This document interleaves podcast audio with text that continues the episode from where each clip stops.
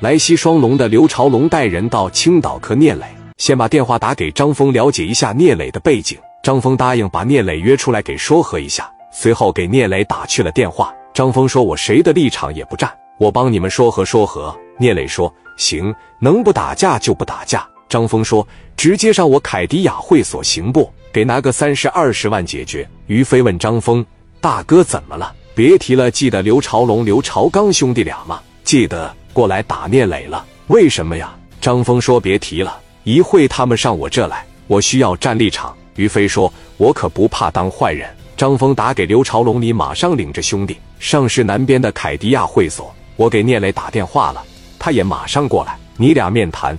但是谁也不能打仗。”张朝龙就认识个老黄，谁不知道李海他姑娘倒贴聂磊，聂磊都不要。刘朝龙挂了电话就去了会所，张峰、于飞在等着。三人握手，刘朝龙说：“峰哥你好。”张峰说：“他马上来，先上楼喝茶。”聂磊这边六台奥迪一百过来了。为啥聂磊喜欢奥迪？就为了看着跟官车一样。哪个大领导来了？于飞和张峰上去喊磊哥。刘朝龙一瞅，这不是他妈的西装暴徒吗？文绉绉的，还戴着小眼镜。介绍给刘朝龙说：“这位是聂磊。”接着他们就看着史殿林了。二刚的小兄弟就说：“龙哥，二哥就这小子打的。”这让史殿林和聂磊听着了。史殿林说道：“我叫史殿林，我不叫这小子。我打你弟不逃避。”张峰说：“行了，咱上我办公室聊。我准备了饭菜，大家好好吃。”这帮人来到张峰的办公室，聂磊跟张峰、于飞谈笑风生，没有正眼看刘朝龙，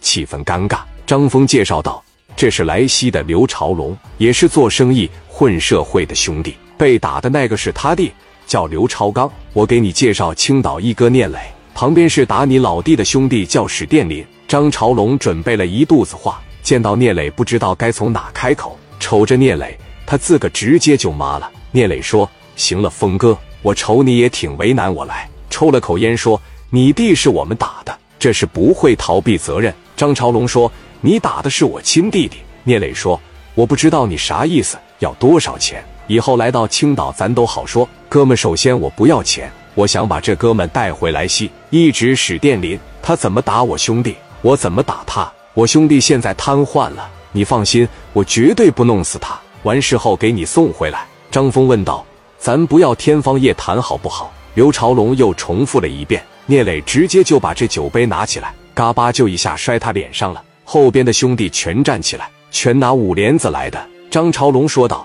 让你后边那几个杂碎坐下，怎么想表现自个啊？聂磊说：“你要是喜欢开玩笑，上来西去，别来这。我聂磊凭什么能走到今天？第一，可能运气好点，没让人打死；二，就是因为我这帮兄弟。你觉得我可能把大林交出去吗？大林是最早跟我的，别说他给你弟打成脑瘫，就是把那个姓黄的局长打成脑瘫，我保证在青岛没人能动得了我兄弟。”不要妄想找任何关系来到我这，把大林带走。